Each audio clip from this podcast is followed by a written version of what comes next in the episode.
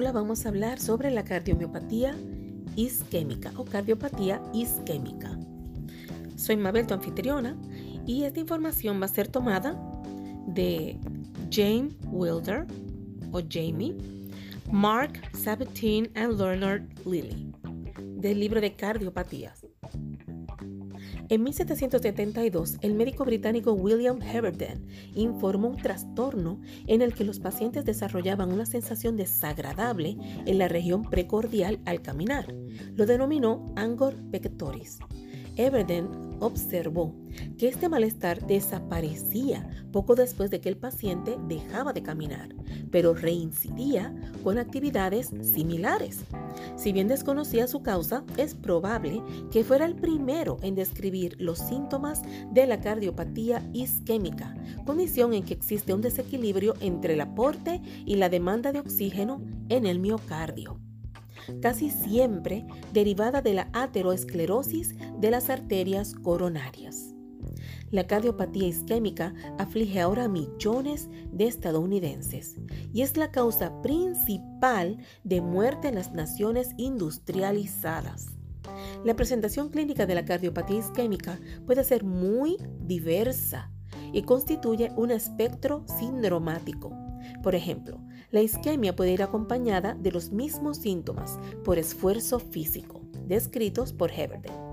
En otros casos puede ocurrir sin generar alguna manifestación clínica, condición que se denomina isquemia silente.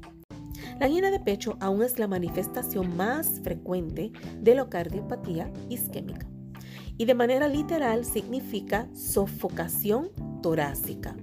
Si bien otras condiciones pueden desencadenar un malestar similar, angina se refiere en modo específico a la sensación incómoda que se desarrolla en la región precordial y las estructuras vecinas y deriva de un desequilibrio entre el aporte y la demanda de oxígeno en el miocardio.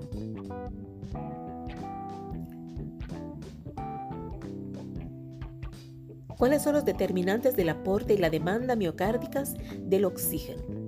En el corazón normal, los requerimientos de oxígeno del miocardio son cubiertos en forma continua por la irrigación arterial coronaria. Incluso durante el ejercicio vigoroso, cuando los requerimientos metabólicos del corazón se incrementan, también lo hace el aporte de oxígeno a las células miocárdicas para que se mantenga el equilibrio. Vamos a ver, en cuanto al aporte miocárdico de oxígeno, que el contenido de oxígeno va a llevar a flujo sanguíneo coronario, compresión de perfusión coronaria y resistencia vascular coronaria. Esta resistencia va a coincidir con compresión externa y regulación intrínseca. En la demanda miocárdica de oxígeno se toma en consideración el estrés parietal, la frecuencia cardíaca y la contractilidad. El estrés parietal se va a determinar con la fórmula donde la presión ventricular se multiplica por la división entre el radio del ventrículo y dos veces el grosor de la pared ventricular. Aporte miocárdico de oxígeno. El aporte de oxígeno al miocardio depende del contenido de oxígeno de la sangre y la tasa de flujo sanguíneo coronario. El contenido de oxígeno está determinado por la concentración de hemoglobina y el grado de oxigenación sistémica. En ausencia de anemia o neumopatía, el contenido de oxígeno se mantiene bastante constante. En contraste, el flujo sanguíneo coronario es mucho más dinámico y su regulación es responsable de la correspondencia entre el aporte de oxígeno y los requerimientos metabólicos. Al igual que en todos los vasos sanguíneos, el flujo arterial coronario, al que le pondremos la letra Q, es directamente proporcional a la presión de perfusión en el vaso, que se manifiesta con la letra P y es inversamente proporcional a la resistencia vascular coronaria, la cual se refleja con la letra R. Es decir, Q es inversamente proporcional a la división de P sobre R. Sin embargo, a diferencia de otros sistemas arteriales en los que el flujo sanguíneo máximo se alcanza durante la sístole, la perfusión coronaria predomina durante la diástole. Repito, la perfusión coronaria predomina durante la diástole. La razón de esto es que el flujo sistólico se ve comprometido por la compresión de las ramas coronarias pequeñas distribuidas en el miocardio en contracción. El flujo coronario no muestra compromiso durante la diástole, debido a que el miocardio relajado no comprime la vasculatura coronaria. Así, en el caso de las arterias coronarias, la presión de perfusión puede calcularse de modo aproximado a partir de la presión diastólica en la aorta. Las condiciones que disminuyen la presión diastólica en la aorta, como la hipotensión o la insuficiencia de la válvula aórtica, reducen la presión de perfusión en las arterias coronarias y pueden disminuir el aporte de oxígeno al miocardio. La resistencia vascular coronaria es el otro gran determinante del flujo sanguíneo coronario. Así que son dos, la presión de perfusión y la resistencia vascular coronaria. En la arteria normal esta resistencia tiene una modulación dinámica que deriva de dos lugares. Uno, las fuerzas que producen compresión externa sobre las arterias coronarias. Y dos, los factores que modifican el tono coronario intrínseco. Vamos a hablar de la compresión externa, que es el primer factor en la resistencia vascular coronaria.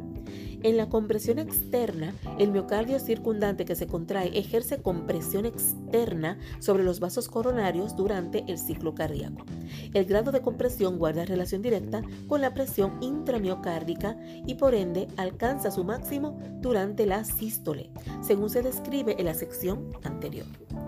Por otro lado, cuando el miocardio se contrae, el subendocardio, adyacente a la presión intraventricular elevada, queda sometido a una fuerza más intensa que la que existe en las capas musculares externas. Esta es una de las razones por las que el subendocardio es la región más vulnerable del daño isquémico, el subendocardio control intrínseco del tono arterial coronario. Este es el segundo factor importante en la resistencia vascular coronaria, el control intrínseco del tono arterial coronario. Y a diferencia de la mayor parte de los tejidos, el corazón no puede incrementar la extracción de oxígeno sobre demanda, puesto que su estado basal retira tanto oxígeno de la sangre como le es posible. Por lo tanto, Cualquier requerimiento adicional de oxígeno debe cubrirse mediante un incremento del flujo sanguíneo y la autorregulación de la resistencia vascular coronaria es el mediador más importante de este proceso. El mediador más importante es la autorregulación de la resistencia vascular coronaria. Muy importante que se autorregule. Los factores que participan en la regulación de la resistencia vascular coronaria incluyen la acumulación de metabolitos locales, las sustancias derivadas del endotelio y la inervación tisular. Repito, la acumulación de metabolitos locales, las sustancias derivadas del endotelio y la inervación tisular. Factores metabólicos. La acumulación de metabolitos locales afecta en grado significativo el tono vascular coronario y modula el aporte de oxígeno al miocardio con el objetivo de cubrir las demandas metabólicas cambiantes. En condiciones de hipoxemia se inhiben el metabolismo aeróbico y la fosforilación oxidativa en las mitocondrias y se compromete la producción de fosfatos de alta energía, incluida la de trifosfato de adenosina o ATP. En consecuencia, este ADP, que es adenosina difosfato, y el monofosfato de adenosina AMP, o sea, tanto ADP como AMP se acumulan y de manera subsecuente se degradan para obtener adenosina. La adenosina es un vasodilatador potente y se piensa que es el mediador metabólico principal del tono vascular, la adenosina. Al unirse los receptores en el músculo liso vascular, la adenosina disminuye el ingreso del calcio a las células, lo que determina su relajación, vasodilatación e incremento del flujo sanguíneo coronario. Otros metabolitos con acción vasodilatadora local son el lactato, el acetato, los hidrogeniones y el dióxido de carbono. Hablemos ahora de los factores endoteliales. Las células endoteliales de la pared arterial producen numerosas sustancias vasoactivas que contribuyen a la regulación del tono vascular. Los vasodilatadores sintetizados por el endotelio incluyen el óxido nítrico, la prostaciclina y el factor hiperpolarizante derivado del endotelio, que es el Endothelium Derived Hyperpolarizing Factor, EDHF. La endotelina 1 es un ejemplo de vasoconstrictor derivado del endotelio, la endotelina 1. En resumen, el óxido nítrico regula el tono vascular al difundirse hacia el interior del músculo lisoarterial vecino y luego relajarlo por medio de un mecanismo dependiente del monofosfato de guanosina. Las células normales del endotelio arterial sintetizan sustancias vasodilatadoras potentes que contribuyen a la modulación del tono vascular. Entre las primeras identificadas se encuentra la prostaciclina, un metabolito del ácido araquidónico y una sustancia denominada factor de relajación derivado del endotelio. El EDRF o Endothelium Derived Relaxing Factor, es decir, el factor relajante derivado del endotelio, se estudió por primera vez en la década de los 70. En preparaciones experimentales se descubrió que la acetilcolina ejerce dos acciones opuestas en los vasos sanguíneos. En contraste con los vasodilatadores dependientes del endotelio, algunos agentes inducen a relajación del músculo liso de manera independiente a la presencia de endoteliocitos. Por ejemplo, los medicamentos nitroprusiato de sodio y nitroglicerina generan vasodilatación al aportar una fuente exógena de óxido nítrico a las células del músculo vasculares, con la que activan la ciclasa G para obtener GMPC sin la participación de células endoteliales. La prostaciclina es un metabolito del ácido araquidónico y tiene propiedades vasodilatadoras similares a la del óxido nítrico. Se libera a partir de las células endoteliales en respuesta a muchos estímulos, entre otros la hipoxia, la tensión de cizallamiento, la acetilcolina en los productos plaquetarios como serotonina. Este provoca la relajación del músculo liso vascular por un mecanismo dependiente del AMP cíclico. El factor relajante derivado del endotelio también parece tener propiedades vasodilatadoras importantes. Al igual que el óxido nítrico, derivado del endotelio, es una sustancia difusible que libera el endotelio y que hiperpolariza y en consecuencia relaja las células de músculo liso vascular vecinas. La endotelina 1 es un vasoconstrictor potente sintetizado por las células endoteliales que contrarresta en parte las acciones de los vasodilatadores endoteliales. Factores neurales. El control neural de la resistencia vascular tiene componentes tanto simpáticos como parasimpáticos. En circunstancias normales, la contribución del sistema nervioso parasimpático parece ser menor, pero los receptores adrenérgicos desempeñan un papel importante. Demanda miocárdico de oxígeno. Los tres determinantes principales de la demanda miocárdica son el estrés parietal ventricular, la frecuencia cardíaca y la contractilidad, que también se denomina estado inotrópico.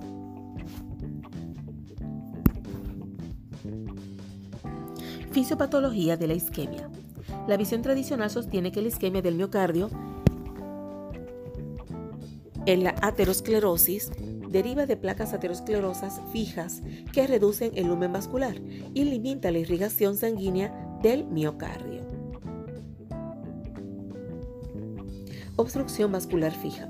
La relevancia hemodinámica de las estenosis arteriales coronarias aterosclerosas fijas se relacionan tanto con la mecánica de fluidos como con la anatomía del aporte vascular.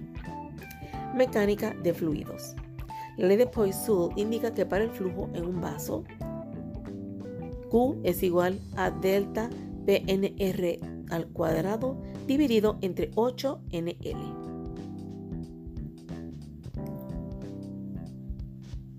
Las arterias coronarias están constituidas por segmentos epicárdicos proximales de mayor calibre y vasos de resistencia distales de menor calibre o arteriolas. Disfunción de las células endoteliales. Otro factor central que contribuye a la reducción del aporte de oxígeno al miocardio es la disfunción endotelial. Puede contribuir a la fisiopatología de la isquemia mediante una vasoconstricción inapropiada de las arterias coronarias o por la pérdida de sus propiedades antitrombóticas normales. Vasoconstricción inapropiada. Vasoconstricción inapropiada. En personas normales, la actividad física o la tensión mental pueden traer consigo una vasodilatación arterial coronaria mesurable o medible. Se piensa que este efecto está regulado por la activación del sistema nervioso simpático, en que el incremento de flujo sanguíneo y de la tensión de cizallamiento estimula la liberación de vasodilatadores derivados del endotelio, como el óxido nítrico.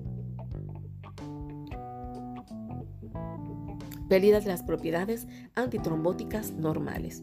Además de sus acciones vasodilatadoras, los factores liberados a partir de las células endoteliales, entre otros óxido nitroso y prostaciclina, también ejercen efectos antitrombóticos al interferir con las agregaciones plaquetarias.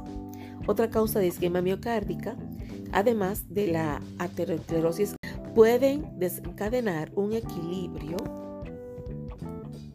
entre el aporte y la demanda miocárdicas de oxígeno y generar isquemia. Consecuencias de la isquemia.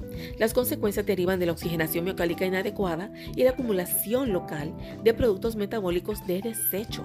Por ejemplo, durante la isquemia, los miocitos abandonan las vías metabólicas aeróbicas y recurren a las anaeróbicas. La generación limitada del ATP compromete la interacción de las proteínas contráctiles y trae consigo una disminución transitoria tanto de la contracción sistólica como de la relajación diastólica de los ventrículos, puesto que ambos son procesos que dependen de energía. Síndromes isquémicos coronarios. Está el normal, que se ve el lumen normal y es un lumen permeable con función endotelial normal y la inhibición de la agregación plaquetaria. En la parte B es una angina estable. Tiene estrecho de lumen por efecto de la placa y vasoconstricción inapropiada. Angina inestable. Aquí vemos el trombo y vemos a ver la rotura de la placa, agregación de plaquetaria, formación del trombo y vasoconstricción y restricta. Por último, la angina variante, que no tiene placas evidentes, pero el vasoespasmo es intenso. Angina estable. Se manifiesta por un patrón de malestar torácico transitorio predecible durante el ejercicio o la tensión emocional. La angina inestable en un paciente con angina estable crónica puede experimentar un incremento súbito de la frecuencia y la duración de los episodios isquémicos, que se desarrollan con grados menores de ejercitación e incluso en reposo. Angina variante. Una minoría de pacientes manifiesta episodios de espasmo arterial coronario, localizado en ausencia de lesiones arteriosclerosas evidentes. Este síndrome se conoce como angina variante o de Prince metal. Isquemia silente. Los episodios de isquemia cardíaca en ocasiones ocurren en ausencia de malestar o dolor perceptibles y en estos casos se denomina isquema silente. Síndrome X. El término síndrome X hace referencia a personas con síntomas atípicos de angina de pecho que carecen de evidencia de estenosis coronarias aterosclerosas relevantes según la angiografía coronaria. Muy bien, vayamos al tratamiento médico de un episodio anginoso agudo. Cuando experimenta un cuadro anginoso agudo, el paciente debe suspender la actividad física y en esta situación el fármaco de elección es la nitroglicerina sublingual, que es un nitrato orgánico. Colocado bajo la lengua, genera sensación ligera de ardor al tiempo que se absorbe a través de la mucosa y comienza a hacer efecto de 1 a 2 minutos. Ahora sí hay tratamiento de prevención de episodios isquémicos recurrentes. Los agentes farmacológicos también son la primera línea de defensa en la prevención de las crisis. Los beta bloqueadores ejercen su efecto antianginoso de manera primordial al disminuir la demanda miocárdica de oxígeno. Disminuye la demanda miocárdica de oxígeno. Están los antagonistas de los canales de calcio, que hay una disminución de la demanda miocárdica de oxígeno y de un aumento en el aporte de oxígeno. Y está por último la ranolacina, que es una fase tardía de corriente y de entrado de sodio. Esta se manifiesta como mareo, cefalea, constipación y náusea.